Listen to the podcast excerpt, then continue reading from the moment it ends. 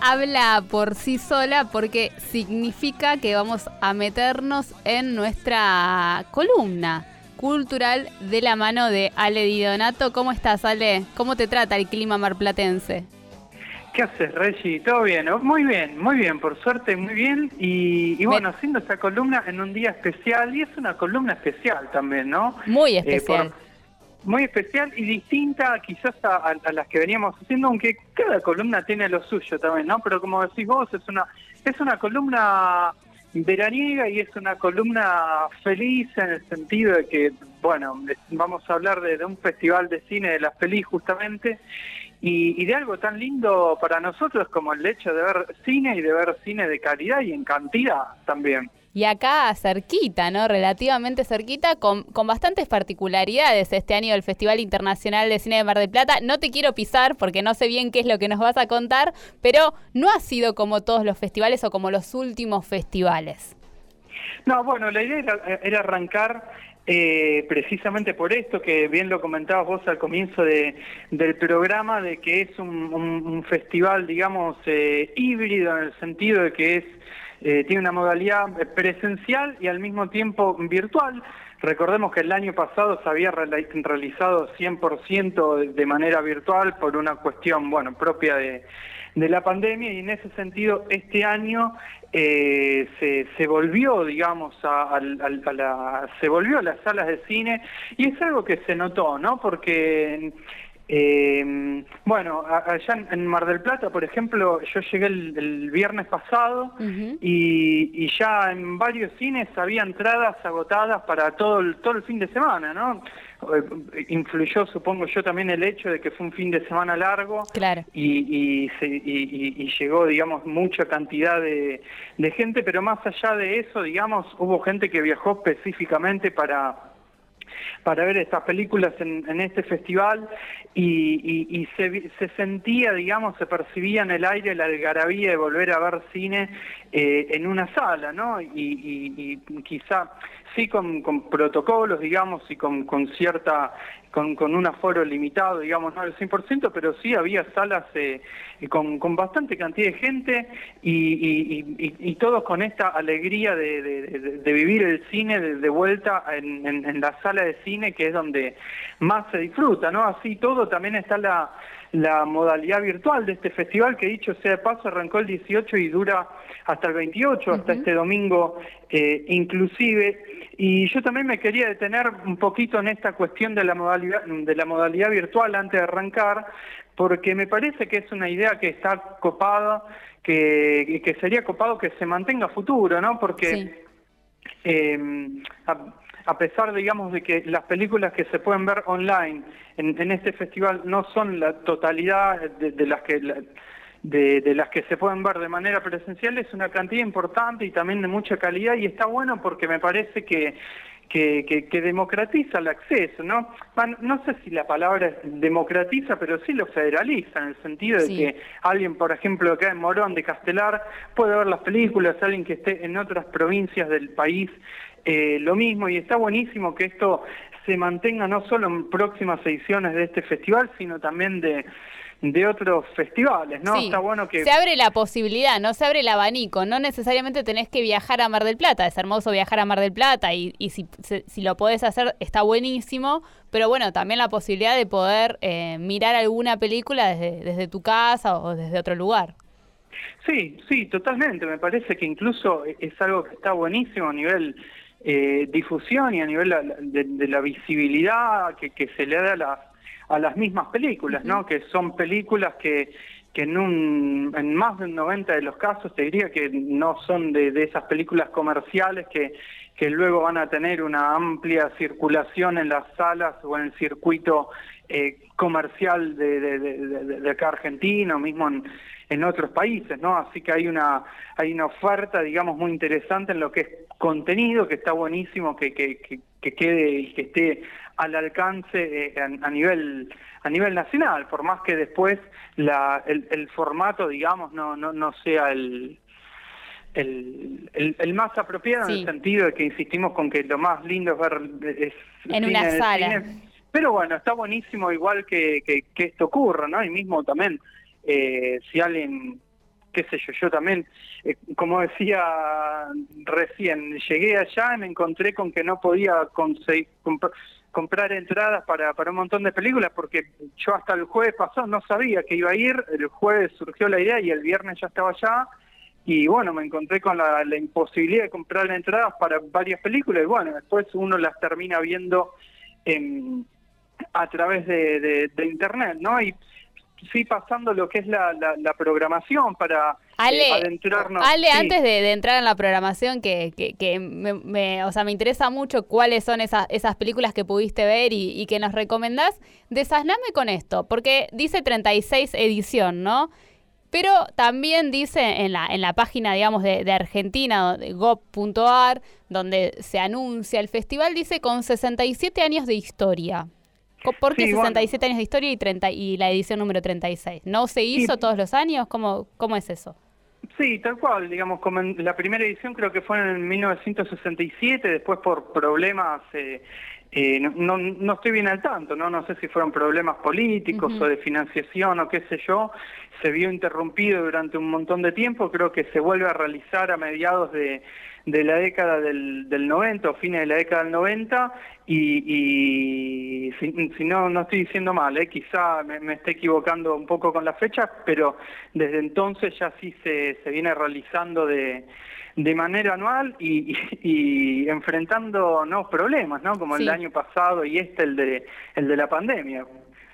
Y uno de los 15 festivales clase A, eso era un dato que yo la verdad es que desconocía totalmente, pero digo, con esta clasificación está al nivel de festivales como el de Cannes o el de Venecia o el de San Sebastián.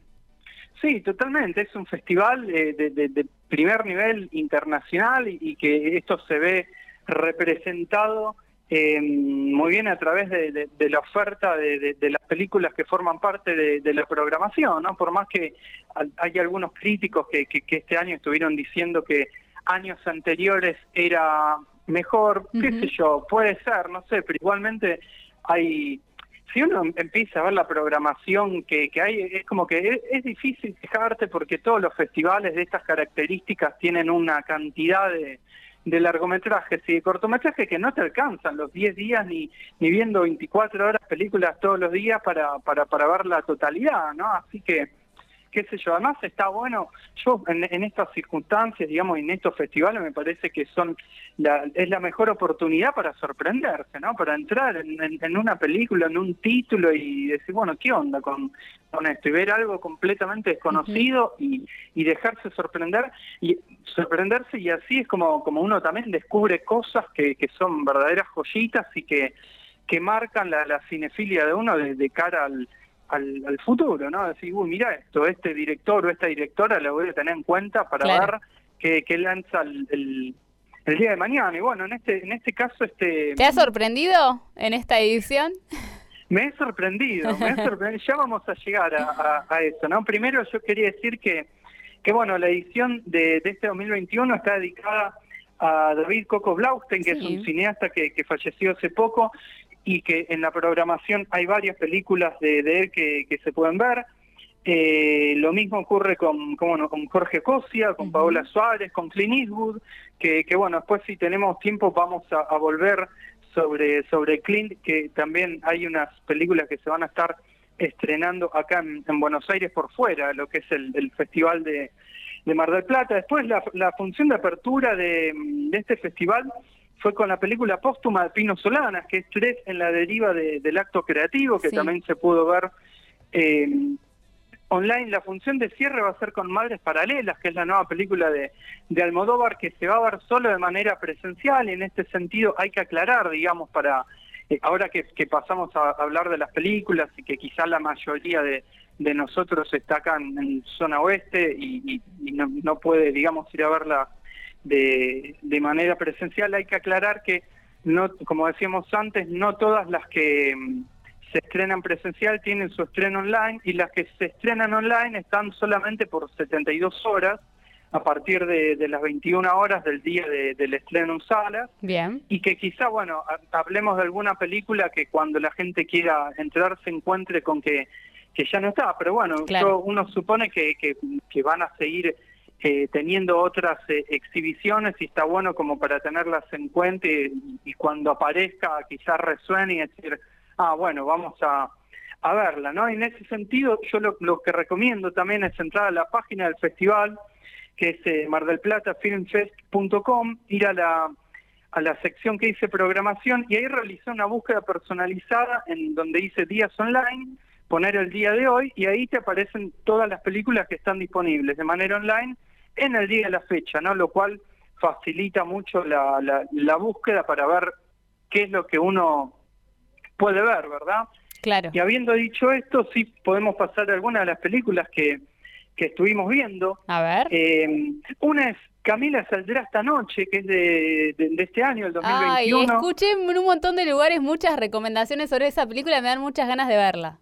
Está muy buena, es de Inés Barrio Nuevo, eh, y es una película feminista y quizá por eso, digamos, está resuena mucho hoy en día, digamos, que está centrada en un adolescente, eh, en una chica que está en el último año del, del, secundario, cursando el último año del secundario, que bueno, que tiene todos los problemas propios de, de esta edad y sus contradicciones y demás. Y a mí lo que más me gustó de, esta película es que tiene como eh, una mirada, digamos, que, que no juzga ¿no? a los a los eh, protagonistas y que a pesar o, sin juzgar, digamos, expone una toma de postura, ¿no? Hay una toma de postura que se evidencia sobre todo en el final, que no vamos a decir mucho más para, para no spoilear, pero está buena esta, esta dinámica que, que, se presenta, ¿no? Muy recomendable esta película. Después, bueno, Piedra Noche, que antes me, me, preguntabas qué, qué, me había sorprendido. Bueno, esta es una...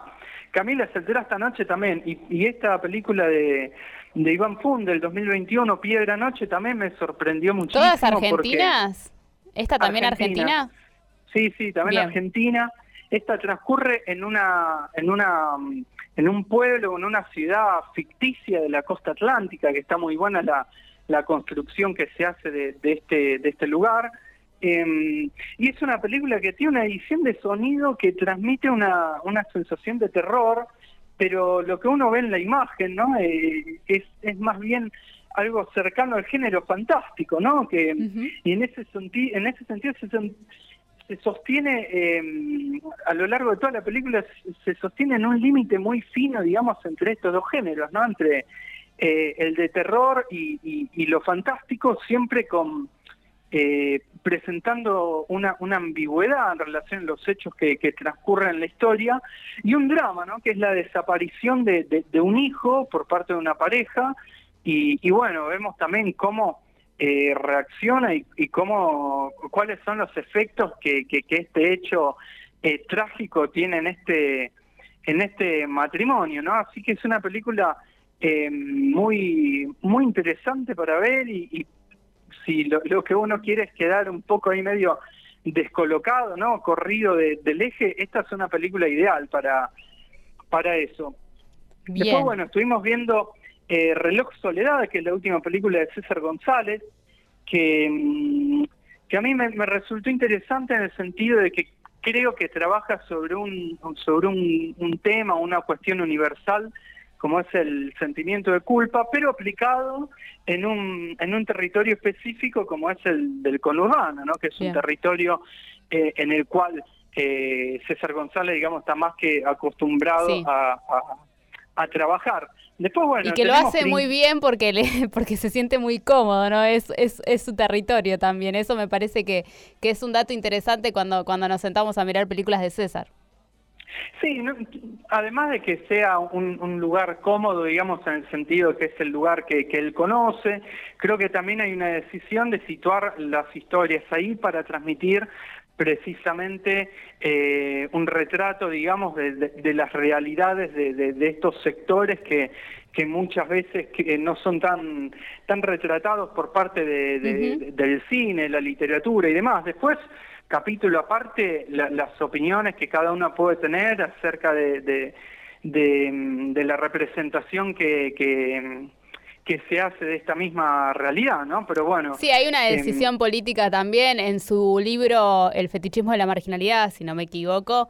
También, ¿no? Eh, marca, marca una postura ahí muy clara, César, eh, por todos los discursos también que se hacen sobre el conurbano sobre los sectores más vulnerables, que es muy interesante. Por eso me, parece interesante también el recorrido que él, ha logrado como cineasta.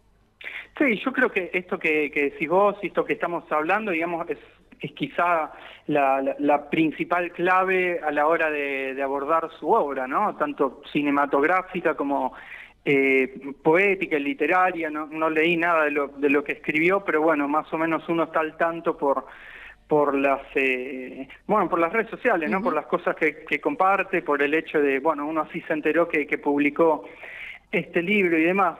Después bueno tenemos eh, al, genio acá del oeste, que es Raúl Perrone, que, estrenó Princesa, que es una película que, es eh, muy, muy, muy hermosa, es inefable, ¿no? Eh, es una película que, cuesta, digamos, eh, em, describir o, colocar en una, en una categoría, pero que aún así...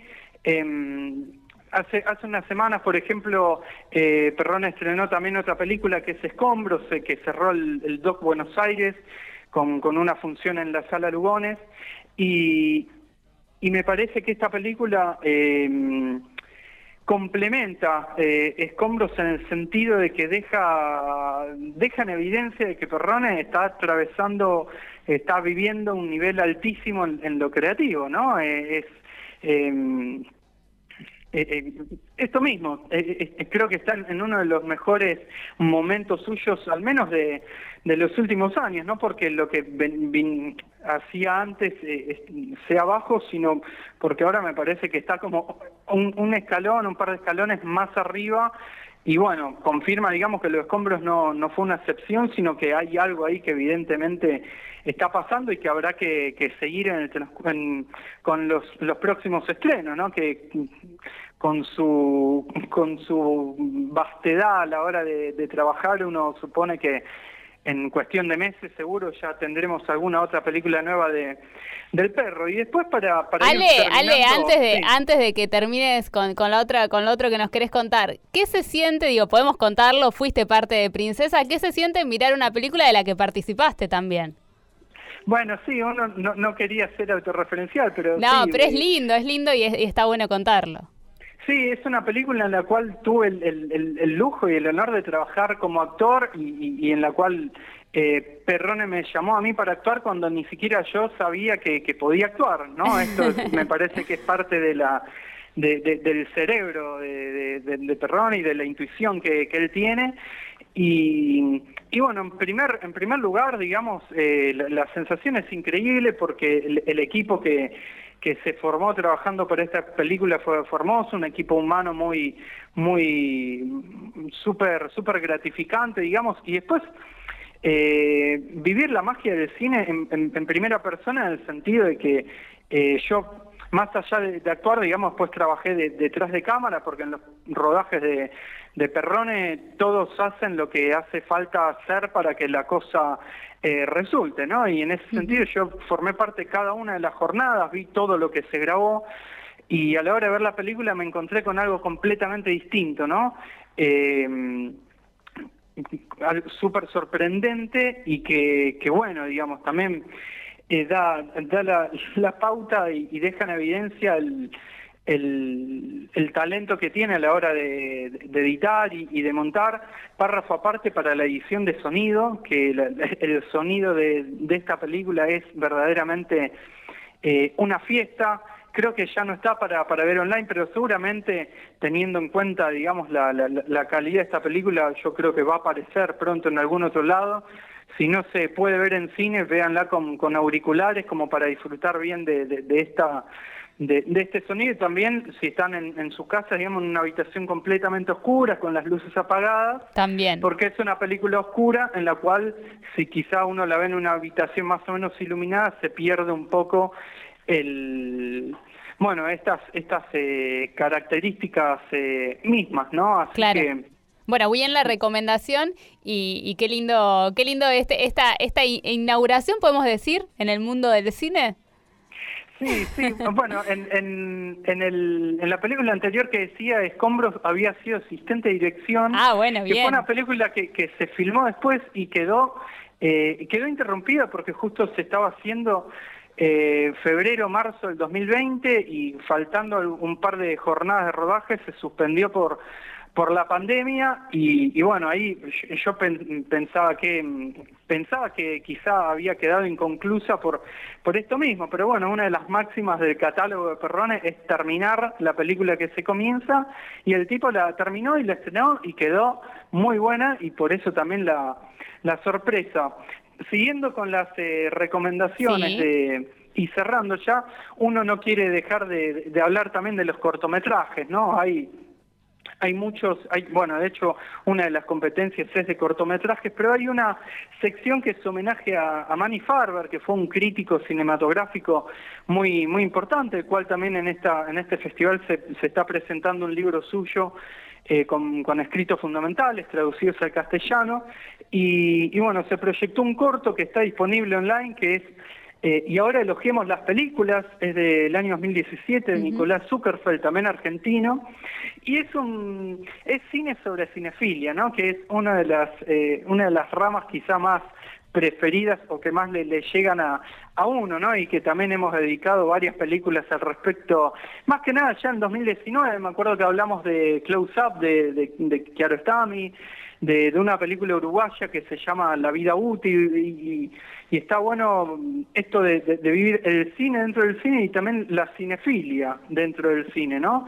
Eh, y bueno, este corto dura 15 minutos, así que prácticamente se puede, lo, lo podés ver tomando un vaso de agua ahora esta tarde, vaso de agua fresca en esta tarde calurosa. Después, bueno, sí para para cerrar, digamos, eh, hablamos de Clint Eastwood, que tiene una, una sección que en el festival que se llama Un legado cinematográfico, en el cual proyectan seis de, de sus películas. Sí. Y, y, hay que decir que ahora en estos días, digamos, entre el 20, del 25 de noviembre al 1 de diciembre, se, se están reestrenando siete de sus películas más famosas en, en salas comerciales de acá de, de Argentina, de Buenos Aires y demás por motivo de que se cumplen 50 años de Obsesión Mortal, uh -huh. que fue su primera película como director.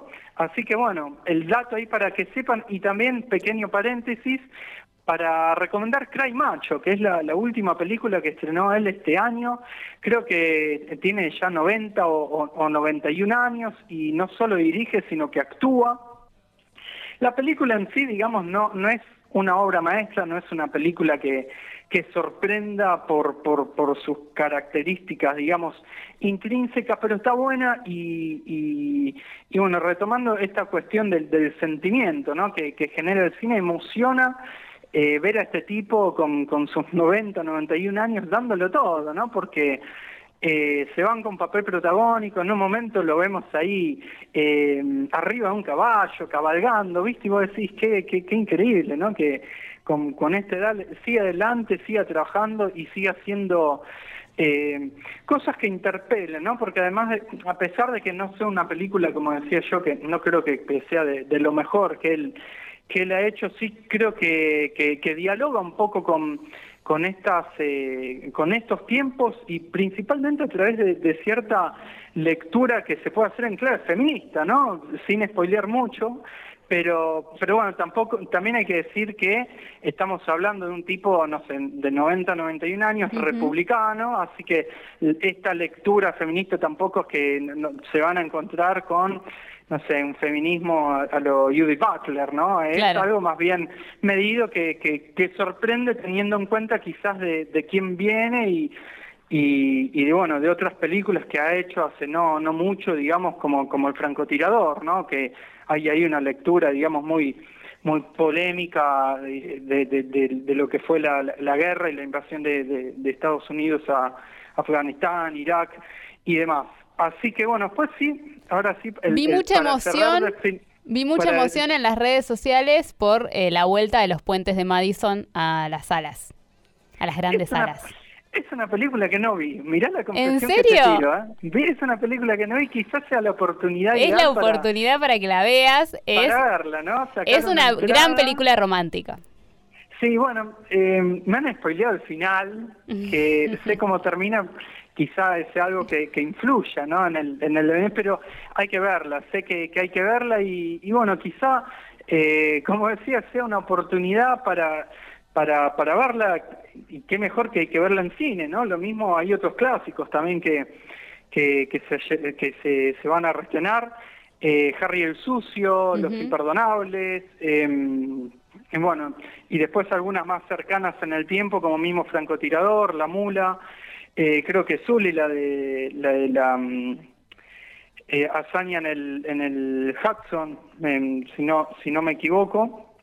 Y después, bueno, sí, para, para cerrar de manera definitiva, eh, una postilla para tener en cuenta de cara a los próximos, a la próxima semana sobre todo, que es que se va a estar realizando una nueva edición del FESI, que es el Festival Internacional de Cine Ituzaingó, eh, viernes 3, sábado 4, domingo 5 de diciembre, entrada libre y gratuita, esto va a ser en La Torcasa, ahí en, en Ituzaingó, va a haber proyecciones de, largometrajes, de cortometrajes, eh, charlas, eh, actividades de, de distinto tipo, así que eh, a tener en cuenta para aprovechar porque por lo que estuve viendo ya está disponible digamos toda la, programación, se puede buscar ahí por internet, hay, hay material también de, de sobre y de calidad para, para disfrutar de, de, del cine acá en el oeste y, y de manera libre y gratuita, así que qué mejor que eso, ¿verdad?